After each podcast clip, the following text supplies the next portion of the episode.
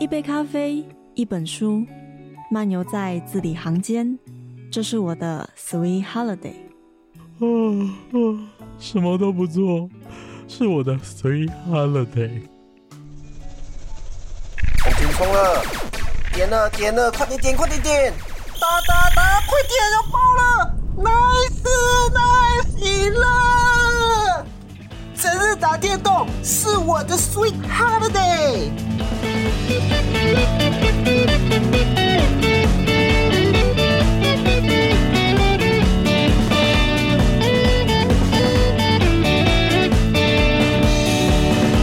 这里是 FM 八八点三，自大之声与 FM 一零三点七交广华联分台。大家好，欢迎回到白白总的 Sweet Holiday，我是玄谦。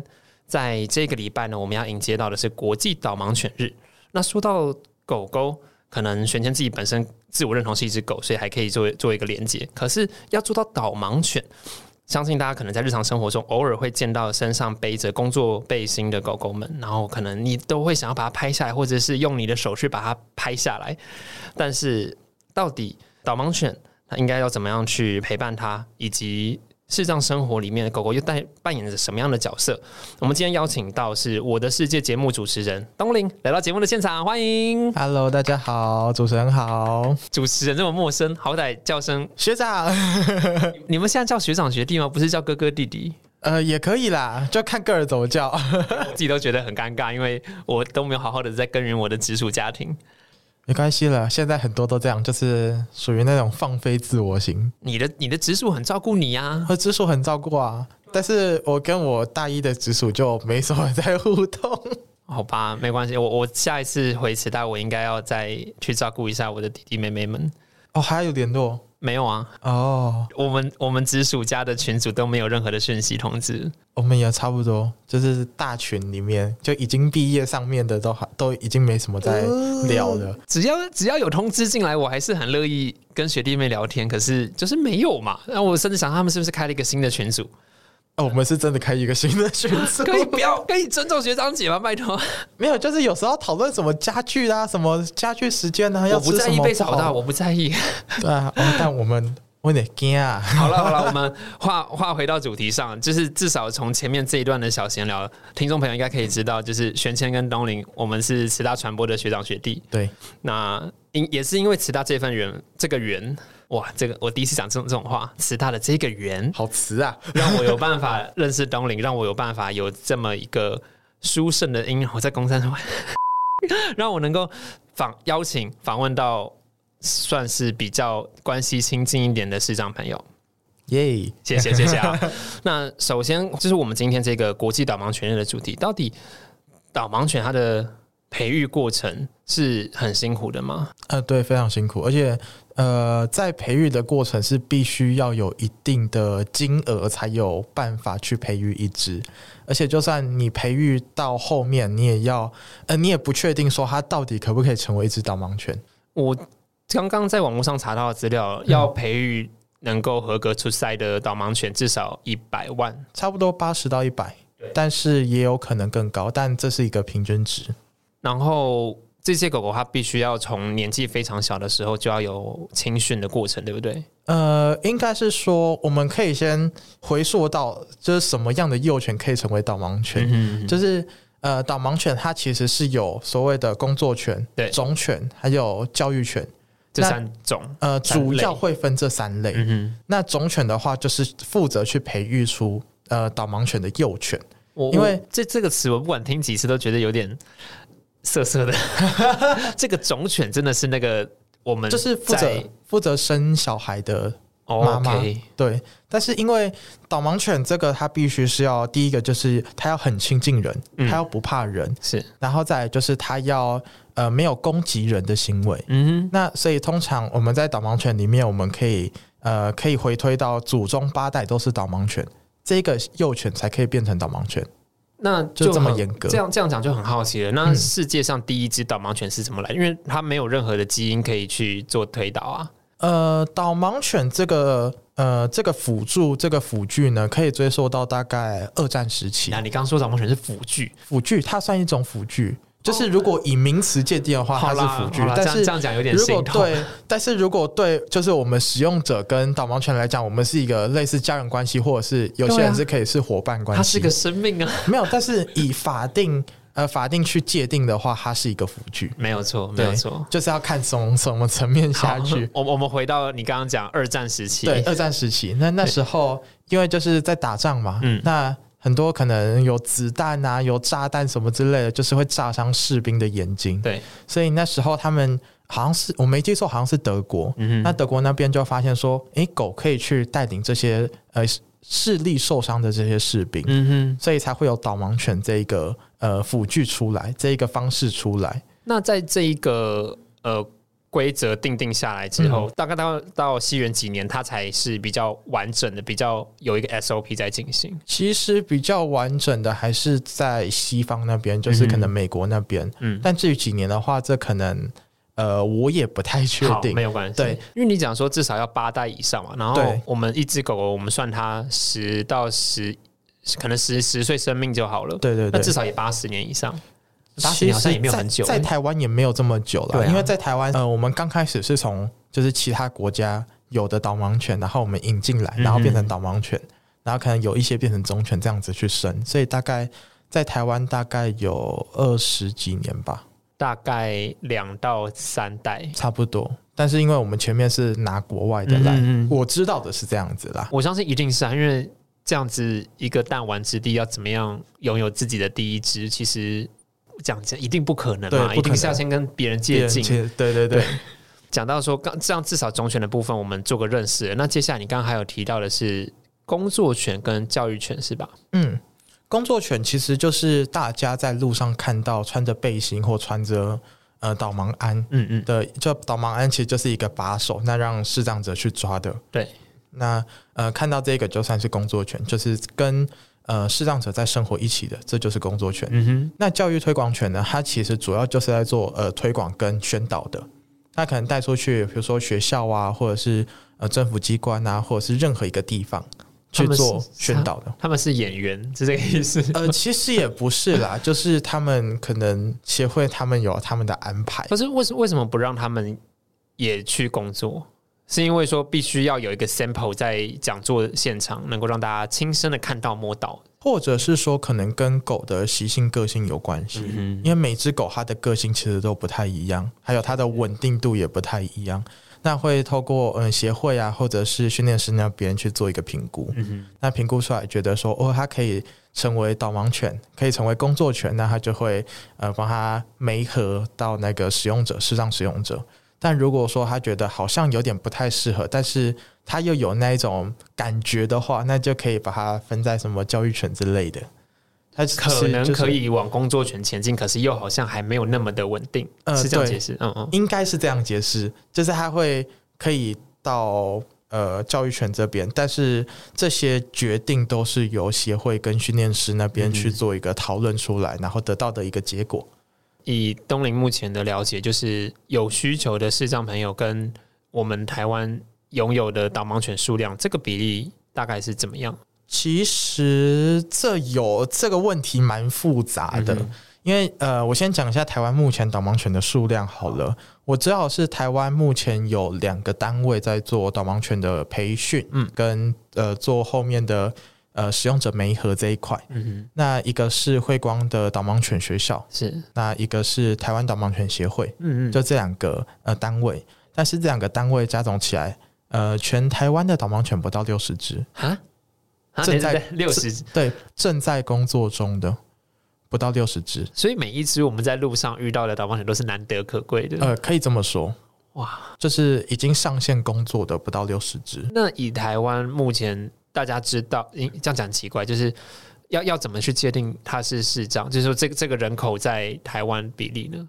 其实，如果以世界卫生组织呃定定的有一个叫做呃 CRPD，、嗯就是身心障碍者权利公约里面来看的话，其实他们建议的比例，台湾是少非常多的。哦，这代表台湾是一个非常健康的，没有是应该是说就是导我诶，我好，我刚刚没有说的很清楚，哦。就是导盲犬哦。跟、呃视障人口的这个比例。视障 VS 导盲犬，这应该要越高越好，越趋近于一当然是越好嘛。呃，也不可能到一啦，但是台湾已经就是落后，应该说已经少很多了。但是其实还有很多呃国家是比台湾更少的。当然，甚至有些国家可能连这个概念都还没有。对对对，所以其实你要说台湾比较退步吗？其实我觉得也没有，反而台湾是一个正在朝着这个方向努力的一个发展的国家。毕竟就是 ING 啦，所以目前没有什么好去 judge 说你做的好或不好。对对对对，它嗯还在发展中。对说实在，导盲犬它能够帮助视障朋友一个什么样的生活？它它帮助了什么？它可以帮助他，例如进门开电灯，或者是我每天吃晚餐前帮我开个热水之类的吗？呃，也没有这样子啊，它它不是人工智慧。就像那个小机器人一样？对对对，它呃，它主要还是在行走这方面。嗯哼，就是大家在路上可能会看过视障者会拿着一根白手杖，是我们叫白手杖。使用的方式呢，就是去呃探前面的路，去探索前面的路，因为视障者看不到，嗯所以他只能用物体的方式嗯去探前面的路，看有没有障碍物啊，或者是上下坡啊，或者是违停在人行道的机车啊等等的。对对对，很多台湾真的很多。这句话充满了你你是笑笑的，然后我相信你的以你的生活经验里面带了非常多的不满，对内心充满着许多不爽。OK OK，然后，嗯呃，其实导盲犬跟这个白手杖有点像，嗯就是它的用途有点像，就主要是在行走这一块。嗯嗯但是不一样的地方是，白手杖是呃你要去撞到障碍物，你要去敲到障碍物，他才知道说哦前面有障碍物。是但是导盲犬的话，是我下一个指令给它，那呃它会带我去，比如说它会带我左转，对它会带我右转。那到路口的时候，它会停下来，或者是有障碍物的时候，它会绕带我绕过去。那这样就有一个问题了，就、嗯我有两个问题，第一个是手杖跟狗狗的这个距离差，大概就说，例如例如说我手杖伸过去，嗯，应该离自己可能一公尺以内而已，呃，大概一公尺，差不多一公尺，所以所以半公尺到一公尺，等于说使用者可以提前一公尺知道说有障碍物到了。对，那狗狗呢？它大概可以多久？更长，因为它是看到障碍物。它可以提早 sensor 这个。对对对，它看到之后，它就会直接绕过去，好，或者是它看到之后，它会停下来。嗯，那停下来，这时候在导盲犬训练里面的话，使用者嗯当狗停下来的话，使用者就是要去做一个周遭的环境确认，去看说它的前面或者是它的脚边有没有障碍物。嗯那等到它确认到的时候，就可以呃，狗就可以带它闪过去，就它去确认障碍物的大小。这个确认过程是用手摸、用手杖碰，还是说有什么样的？还是问身边的人呢？呃，通常会有一个手势，就是在前面画一个呃，在训练过程中，训练师会要使用者就是在前面画一个，十字用可以手在自己的身体胸前、胸前。胸前这个地方去画一个十字。嗯哼，那这十字可以越大越好。嗯嗯，这十字是要去确定说你的正前方，你身体的正前方有没有障碍物。那嗯脚的话，你也可以去稍微去感觉一下，哦，前面有没有楼梯，嗯或者是前面有没有什么呃，可能水泥柱啊之类的。嗯哼，对，就是用这种方式，用自己呃使用者自己的肢体的方式去探索前面有没有障碍物。那等到他确定了障碍物的大小，嗯然后障碍物的方位之后，他就可以下，比如说哦左转，或者是、呃可能直走的方式，然后下这个 order 给导盲犬，然后导盲犬带领他绕过去。以台湾导盲犬，它是听中文的，还是它会英文？哦他听英文。对，那这有两种说法，嗯一种说法是，呃，比较怕，呃，比较不用怕被干扰。哦，因为这整个台湾大环境，所有人都在讲中文，对，然后就会听不出来到底是我的主人在下，嗯，讲主人对吗？就知到底是这个使使用者使用者在下 order，还是旁边的聊天这样子？对，或者是说，呃，会有一些可能干，呃，刻意去干扰之类的。那你刚刚有讲到，就是我们在使用者在给狗下指令，嗯，还有一个要避免，就是旁边的人会给狗狗干扰。对，这个是真的有发生过的案例吗？呃，其实有，这个、呃这个是一个什么样的故事？可以跟我们分享一下吗？之前有新闻出来是，呃，也不算是干扰，比较像是就是吓狗吓狗狗，然后呃那时候是在捷运站的月台上，我记得我之前有看过这样的新闻，是就在捷运站的月台上。那那时候的台北捷运是还没有月台门这个设计的，嗯嗯所以就是你捷运站的月台边边就直接是下轨道。是然后那时候好像是有人去下狗，然后狗判断错误，然后就带主人下去那个轨道，就主人就跌下去那个轨道。那诶，这场悲剧有发生吗？还是有没有站务员发生？呃，就是好像只有受伤呃，有而已。及时对对对对对来这样子。印象中是有看过这样的新闻那闻，报道里面有提到说，为什么那个路人要去下狗吗？就可能只是要玩啊，或者是好奇之类的。想要互动，想要对要对对，所以现在其实台湾导盲犬协会跟慧光的导盲犬学校都有在推，一个是三不一问，主要就是呃不喂食、不干扰、不拒绝，然后主动询问。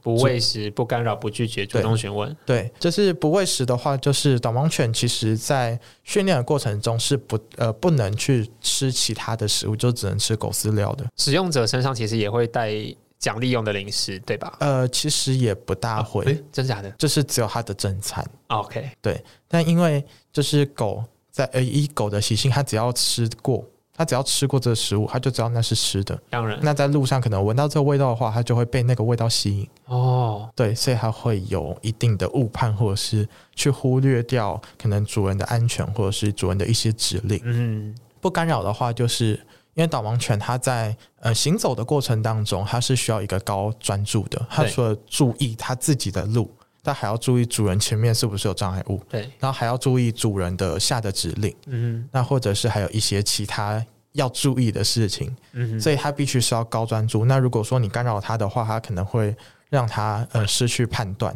嗯，对，或者是可能有误判，然后就会让使用者呃变得很危险，可能走上马路啊，或者是去撞到东西之类的。嗯呃，不拒绝的话，是因为现在刚有提到说，世界卫生组织它有呃定定一个叫 CRPD，就是身心障碍者权益公约，呃，权利公约。对。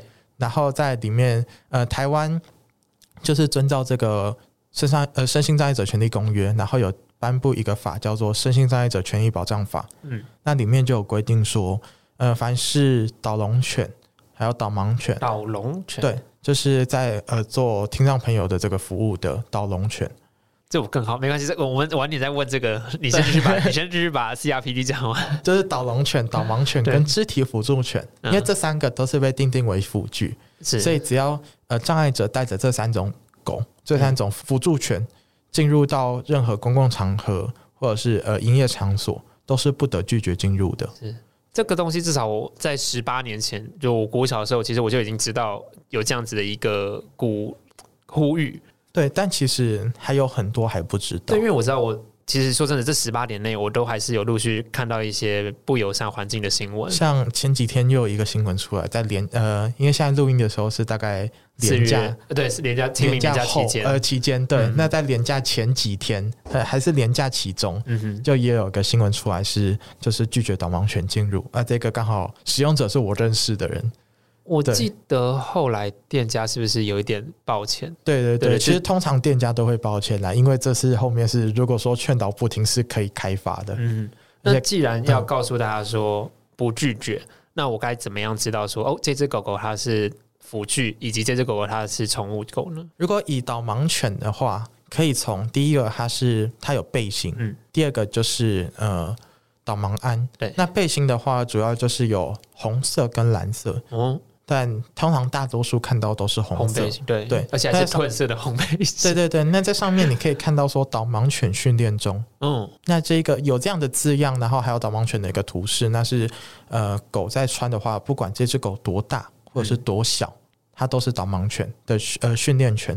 因为我在网络上有看到，就是大概巴掌大，哎、没没那么小，但它就真的是小幼犬，然后穿着一件很迷你的衣服，然后他在等捷运，那个照片好可爱啊！因为他这个阶段，他是在做所谓的社会化训练，是，就是要让呃导盲犬不怕说可能电扶梯啊、捷运啊，就是要让它去习惯这样的一个环境之后，才有办法成为一个导盲犬。嗯，对，所以其实，在幼犬的时候，在呃寄养家庭那边就会做这样的一个社会化训练。那为了要让它就是可以自己亲身到这些环境当中，所以就会有这个背心存在。嗯，对，那另外一个就是导盲鞍。那导盲鞍可以想象一下，就是它是一个有点像把手，对，然后它是会系在狗狗狗的肚子，然后一直到背部这个地方。那这个导盲鞍呢，它其实就代表说它是已经有呃饲养者、使用者在使用的导盲犬。嗯哼那这时候呢，会抓着这个导盲鞍的人，通常就是视障者。哼，嗯，对，所以可以从这两个方向去呃分辨说是不是导盲犬。那如果没有这两个东西的话，那可能就是一般的家犬之类的。其实这东西，我觉得新闻媒体报道这件事情，它其实也比较像是一个宣导性质，它不是是说真的要踢爆说哦这间店它就是拒绝导盲犬是，是是，因为刚刚有提到说台湾的导盲犬真的很少，对，大概五十多只而已。嗯所以你不可能每个人都看过导盲犬。那在呃不知道导盲犬，甚至因为没有看过，所以不知道它的一些相关的规定的话，那可能就会呃有这些这样的一个情况发生。但如果说呃你透过媒体，因为新闻大家每天几乎都会看，那透过这样的一个报道方式，那去达到一个宣传效果，其实这样也不错，就是让更多人知道，然后去了解它。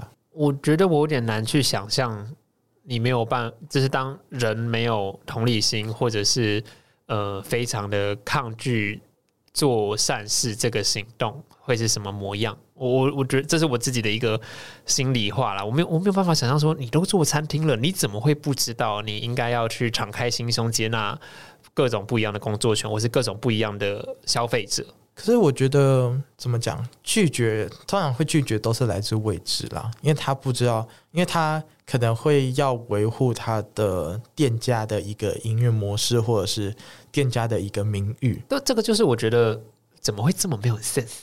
但呃，蛮多这样的，可能就是还需要在宣导这上面努力啦。所以，所以也就是说，你生活中有其他案例是可以跟我们分享的吗？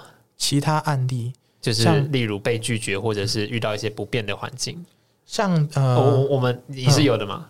呃有我们留到下半集再跟大家分享。哦好啊那我们东林有没有可以跟听众分享的歌曲呢？听众分享的歌曲，其实我觉得呃导盲犬这一种呃这个辅具啊，算辅具啦。对，没关系，没关系，不用在意，我已经习惯这个词了。对，我也必须要习惯。好，导盲犬这个辅具呢，它其实它只是一个协助的一个角色，嗯但是呃，障碍者他还是要去，就是有这个辅具之后，他还是要去做自己。所以呃，今天来分享第一首歌就是《找自己》，这个是陶喆的歌。好，那这首歌分享给大家，我们休息一下，广告之后再回到节目现场。人都问我，我伫咧听啥？我甲因讲，我即摆咧收听的，就是爸爸种的《Sweet Holiday》。这里是 FM 八八点三，直达之声与 FM 一零三点七小广花店分台。哎，哦，这里是嗯、呃 这一段很难念诶，对，这我都没有在念，你是后配进去是不是？没有，我都没有放。呃，我讲到哪里了？大家好，欢迎回到白白总的 Sweet Holiday，我是玄谦。好啦，就是刚刚在休息过程中，玄谦在跟东林聊到了我们刚刚提过的一个名词，不知道大家有没有听到，就是导龙犬。有、嗯狗狗不只能够当视障朋友的眼睛，眼它竟然也能够当听障朋友的耳朵。嗯，那这件事情到底是怎么成真、怎么去实践的？因为说实在，我以我的认识来讲，呃，听障它只是听不见而已，所以他的眼睛其实他的 sen 那那个 sensor 其实还是非常高的，所以他嗯看的，因为我我们知道有一些门铃可能可以换成会闪光的，嗯电话可以用成会闪光的，然后呃过马路其实。听障没没有困扰，对啊，听障对他就跟着人潮走，或者是他都看得见，对，然后甚至是他，呃，还会有什么样的情况是必须要用耳朵的呢？我我听不到电视，这狗狗也不能帮我翻译啊，对吧？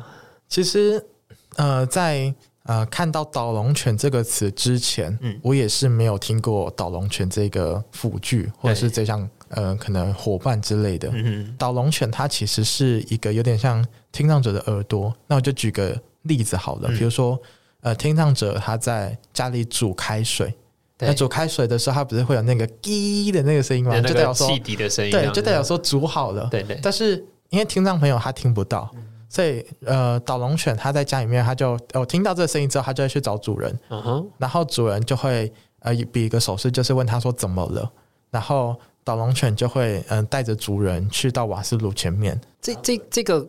所以狗狗它懂多少手语？我们知道有些不是受受过训练的大猩猩可以比出字母，然后真的可以表达它的意见。那所以狗狗它也是像这样子的吗？其实也就几个而已，因为呃可以想象就是呃呃导盲犬它就是在下指令对。给他，比如说呃 right 或者是嗯 left，、对，或者是呃 stop 之类，嗯或者是 sit down 之类的、这些。但是呃，导盲犬就把它想象成是从导盲犬的这些指令变成肢体语言，对，所以它其实是也可以像是一样的概念，只是从一个声音变成一个肢体。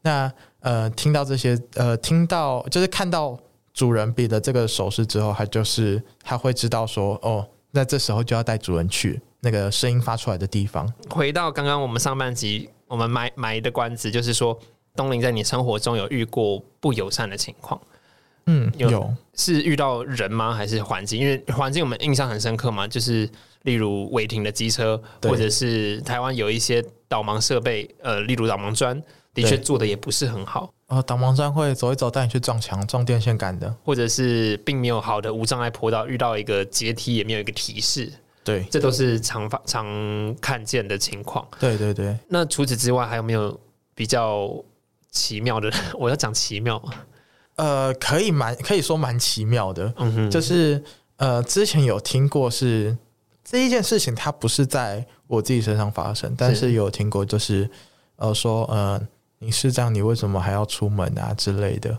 嗯哼，就是因为视障这可能会可能动作比较慢啊，或者是可能会带给大家比较多的困扰，所以他就这样说。别人，路人甲乙丙丁。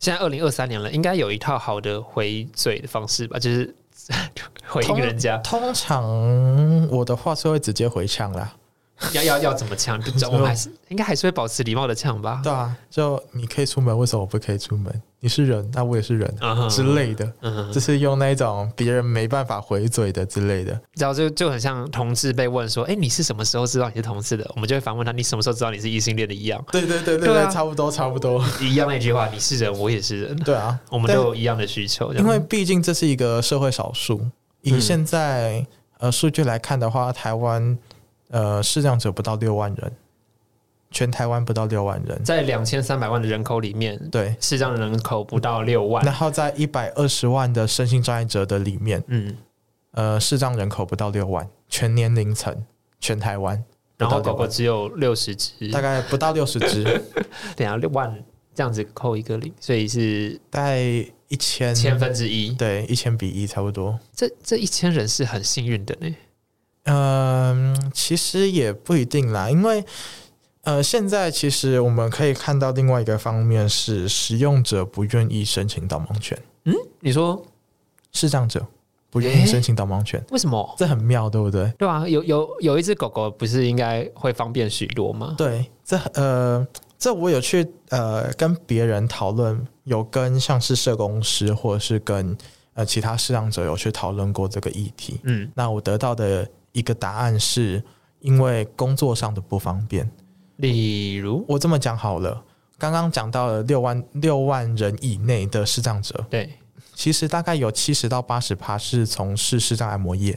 ，OK，那视障按摩业的话，以目前台湾的环境来看，还有这个工作性质来看，是真的不适合代工。比如说，呃，第一个，通常呃工作环境都会比较小一点，包含像是你在路上看到了什么按摩视障按摩院啊，嗯或者是说可能你在捷运站里面或者在医院里面看到的按摩小站之类的，嗯对，这些环境都比较小。那第二个就是它是必须要，嗯、就是时间时间上的关系，比如说他可能一个客人完，那要接着下一个案。对，那在时间这个过程当中，他没办法带狗，比如说出去上厕所，他没办法带出去上厕所。就就一般家犬来讲，其实我知道大概一天上两次厕所而已。导盲犬要上大概以协会给的建议是大概四小时上一次。理由是因为它更常在高压的环境底下吗？呃，然后还有它的活动量比较大，这样说也是，跟家犬比的话，嗯嗯因为它要走的距离比较大，然后家犬可能就只是呃顶多家里楼下公园跑一跑而已，然后就回家。但是导盲犬它是要一直走路，就是主人走多少路，它就要走多少路，嗯嗯，所以它运动量比较大的情况下，它的饮水嗯，会比较大，而且在呃导盲犬在台湾的话，通常都是以拉布拉多居多。那就是真的比较安定的嘛。拉我知道的是拉拉黄金或者黄金拉拉，对对对对对，这三种。那通常这三种的话都比较类呃比较偏向中大型犬，是所以它的蛮蛮巨的，对，所以它的食量也大。啊哈，那这时候它的它吃的多嘛，那它相对就拉的多，是。对，所以就变成说它的呃上厕所的次数，它要比一般的家犬还要多上很多。哦，对，呃，以协会建议的大概四小时的话，就变成说每四小时，这个使用者都要带着导盲犬去呃附近是合排便。上厕所的地对方，去排一下它的排泄物。嗯哼，对，也就是说，导盲犬未必能够符合视障朋友他的工作、他的他的生活需求。对对对对对，那当然还有另外二三十趴，可是这二三十趴含你刚刚讲了嘛，是含瓜全年龄，所以有人可能还非常的年年纪很小，可能还是学生。学生呃，学生会需要陪导盲犬陪伴吗？呃，台湾导盲犬协会的规定来看的话，它是规定要满十八岁以上才可以做一个申请。嗯哼，对，因为它必须要有所谓的行为自主能力。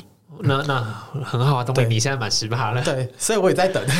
这个，那所以你就是在这二三十趴的人里面的成年的范围里面，甚至是他要有行为能力嘛，所以可能太老的，甚至行行动不便的，也不在这范围内。对对对对对。我们这样一直扣一直扣，大概你知道你有跟多少人在竞争？讲竞争对吗？呃，目前我知道我身边大概五个在申请，在等申请。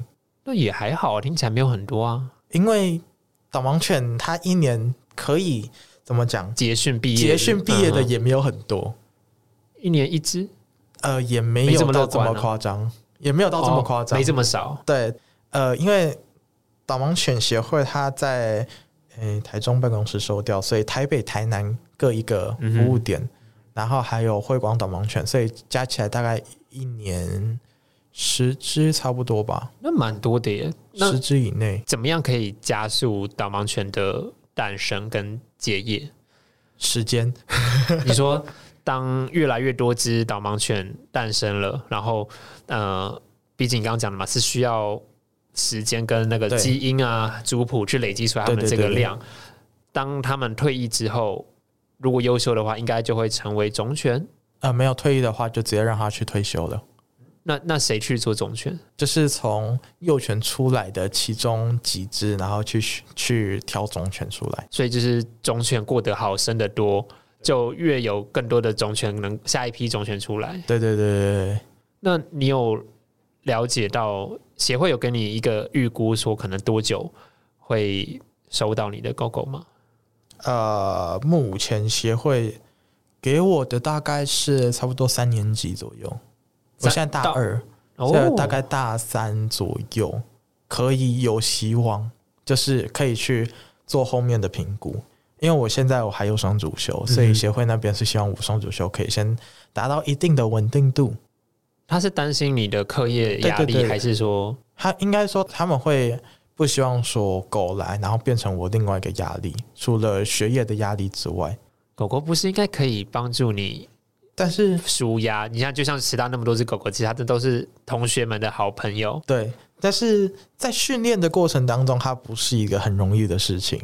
这个他们不是已经训练好才交到你手上吗？但是我跟狗还要再做一个共同训练，这样子还要再花多久？基本两周。那还好啊，两周真的还好没有两周，只是做一个，比如说哦，我告诉你指定怎么走，我会告诉你，如果他这样的话，那你该怎么解决？嗯，但是后面他还要去呃想说，就是你还要去跟狗磨合，就像是一对情侣，啊我们刚认识，呃，刚在一起，我们不可能说真的完全了解彼此，我们到后面一定要去培养默契，然后去更加了解彼此，才会到后面的可能哦老夫老妻那种状态嘛。其实我能想到还有一个另外一个比较大的问题是，嗯，如果你住在宿舍里面，那你的导盲犬要怎么样去跟其他的校园流浪狗做适应？呃，这个也是我在苦恼的问题。对啊，对，这是我在苦恼的问题。你你的导盲犬非常乖，它它会好好的稳定的跟着你。可是校园流浪狗们，它对它来讲就是一个外来的。对，而且它有地域性，对啊，这这个是怀生社很常遇到的困扰。对我们也很常在做这一个嗯申诉的排除。所以这可能之后还是要坐下来谈，然后包括训练师的专业意见，然后还有学校方面，然后我跟怀生社这样子去开会。那是 是当然，那但这这是一个很难的难题啦，啊因为我有跟就是我室友去讨论过这一个，你的室友，对我的室友你住四人房吗？对不对？没有住两人房，在一楼。在一楼，那你的你的室友就是是你挑选的吗？还是说我挑？的，我挑的，你那你大一的时候是怎么样决定就是他？这是神奇宝贝啊，决定是他了。就决定是你了。对啊，你大一大一一开始进入宿舍的时候是怎么样被安排的？呃，大一上的时候是他们呃，志愿教室先排一个学长，嗯然后来就志愿教室的学生，然后是一个学长，然是志愿教，并不是传播对对的学生。那时候是这样子，嗯就是大一上的时候，嗯那因为那个学长延毕，所以他大一上呃读完之后他就毕业了，OK，然后大一下的时候，因为跟班上也比较熟的，对对，对然后就问说。哦，你们谁要下来跟我睡？嗯哼，然后他们就哦有，就是有现在室友说哦他可以啊，然后就下来睡，一楼很大的牺牲是小黑蚊，非常的严重。很多非常多。对啊，因为我们都知道小黑蚊飞不上三楼以上嘛，所以其实在上面就很安居乐业的。呃，在一楼盯爆盯惨，所以花莲又是生产小黑蚊的地方，对啊，那你刚刚说你要跟你的室友沟通，是怕狗狗会影响室友的生活吗？没有室友其实是在那时候他刚来的时候就会，因为我们都会聊天，所以就聊到这一块。那他是也 OK，是啊，是啊，但是我们在我们在聊的是说，看他从一般人的这个角度，他觉得他要怎么就是去解决，就是刚刚提到效果这个问题。哦，OK，对，然后因为室友现在是在怀生社的群组里面，所以他也会比较知道里面的状况。他可以做一个桥梁啦。对对对对对对对对，接下来我就是想要，你刚刚有讲到，就是你你说你的室友是一般人，对对，那这个在这一块，就是在你生活中的名词，或者是要怎么样去应对会比较好，你是说视障者跟一般人的应对嘛？对啊、因为我们以性别这个主题来讲的时候，就是还蛮 care，蛮蛮在意听到说异性恋跟同性恋这一块对，，就是什么叫做正常？因为因为我们知道很多孩子在出柜之后，他身边的人或者是他的父母就会说：“你可不可以跟其他人一样正常对对对对对？”对对，那是你要你第一个你要先解释什么是不正常。那同样的发生在呃视障身上，我们要怎么样去在用词上面的？你要说小心避免吗？还是说我们要怎么样用讲话会比较的圆融跟尊重呢？呃，其实，在视障界里面的话，嗯我们是用明眼人跟视障者。明眼人跟视障者对，，明眼人就是指一般大众，就是视力很正常的人。嗯哼，那视障者就是呃，可能领呃，就领有身心障碍手册，然后是视障类别的这个族群，嗯哼。我们是这样子分的。我们就是不会去说哦，你视力正不正常，或者你是正常人之类的。对啊，就是对对对，然后或者是像听障的话，它是用听呃人跟、听，人跟听障者，对，对对对，就是会有这样的一个名词在我们这一个族群里面。我在做功课的时候，我发现有一个词应该是偏负面一点的吧，它叫做盲包。哦，盲包，对，它这个这个词，当你在文章上面看到这个词被使用的时候，它会是正向的感受还是负向感受？其实对我来讲，我是还 OK 啦。嗯哼，对，嗯，可能对我对这件事情来讲是蛮释怀的，毕竟从出生就已经是这样子，然后从小因为家庭关系，我的爸爸爸妈妈跟我的外公外婆都是视障者，嗯，所以在这样的一个生长环境当中，其实我对这件事情是已经可以说看淡的。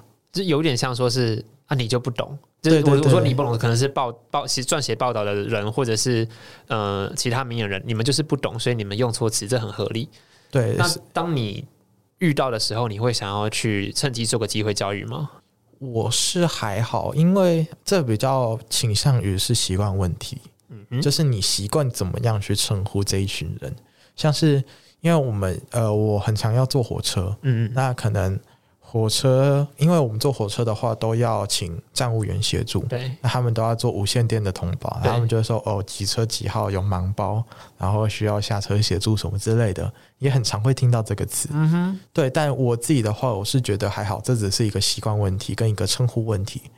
你是说当当你今天不带着歧视、嘲讽的语气在使用这些字的时候，它就是好的字了。对对对对对，它就只是一个形容词，嗯嗯它去形容让别人知道说，哦，我这个他是视障者。嗯哼只是现在有一些有一些人，有一些视障者，他在证明说他是视障朋友或者是视障人、视障者之类的，就是会比较去呃阻挡盲包或者是等等之类的词，就像是可能台语的“催美”啊之类的。嗯，对对对，还会比较去阻挡这些词，但我自己觉得我是可以的。就是其实这东西就跟性别议题一样，整个环境需要花时间慢慢的去调整，慢慢的去一步一步的变化。对然后当他习惯久了，他就会是一个新的生态变化了，嗯，他就可以让这整个环境越来越友善。我觉得他现在这样比较像是一个过渡期啦，嗯就是你有旧的，也有新的观念，那你到底呃夹在中间的人，你到底是要用旧的观念还是新的观念？就是它是一个很难，它是是一个需要时间去转换的。是，但你你也不可能说哦，我今天你讲盲包，那我就要去改，然后你明天或者是你下次就一定要改成是哦视障者或视不。可能立刻马上。对，这是一个习惯问题啊，对啊，所以呃，我是觉得还好，对啊，我觉得我们两个应该都有一个共同的感觉，就是当今天别人很刻意、很唯唯诺诺的说：“那个不好意思，我问一下，啊、你不要感到冒犯哦。”当别人有这个前提的时候，其实我们都会莞尔一笑，对吧？，对，就是啊，没关系啊，你问啦，你你有什么？如果因为我有很多朋友，他们在前几年性别议题特别吵得激烈的时候，他们会想来访问我，然后。他们就会很担心，就是说，哎、你有没有什么不能问的问题？你有没有什么地雷是要先避开的？对，其实我觉得很重要。我觉得应该我们两个都是一样的想法，就是你如果今天遇到什么样的问题，我不能答的，我不想答的，我会直接告诉你。对，对啊，其他除此之外放马过来一点点这样。就是有点怎么讲？我觉得这呃，对于这一件事情或者是这个议题，我们两个的自我接受度已经很高，或者是说对于这件事情的接受度已经很高，所以不会有所谓的。呃被冒地雷或者对或者是可能有什么比较敏感的一些话题之类的。其实老实讲啊，视障跟同跟同性恋这一块的话，其实视障的资料反而比较难找。是真的会少更多。对，而且会真正放上去资料都比较像是那种学术文章，或者是说它是一个比较抽象的资料，比如说，因为他没有办法描述，就像我，我也是从报道里面知道说，哎、你的一边单边视力剩零点零三，对另外一边说感就能够感光，对，那我没有办法知道什么叫做只剩零点零三，对，对。因为以名人明眼人刚出生的时候，我们一知道就是视障，我们的想象就是黑 black 什么都没有，嗯。可是渐渐的越来越大，我们会知道说，哎、其实不是这么一回事。还有所谓的低视力，对颜色，或者是光线，光或者是物体的晃动对，等等之类的，那只是因为程度的不一样，那以至于我们会有一些误会。其实这个可以拆开来，第一个就是视障者他看出去的这个世界，他真的是比较主观的。对，对，而且很难，像你刚刚有提到说，很难去想象说零点零三的这个看出去的世界到底是怎样子。所以，嗯如果是我的话，我会用一种比较具体化的方式，像是我都会，比如说，哦，零点零三看出去就像是相机没有对焦那种模糊雾雾的感觉。你看得到大概的形体，但是你不确定那个是什么，或者是说你要靠呃经验，嗯你才有办法去分辨说这是什么东西。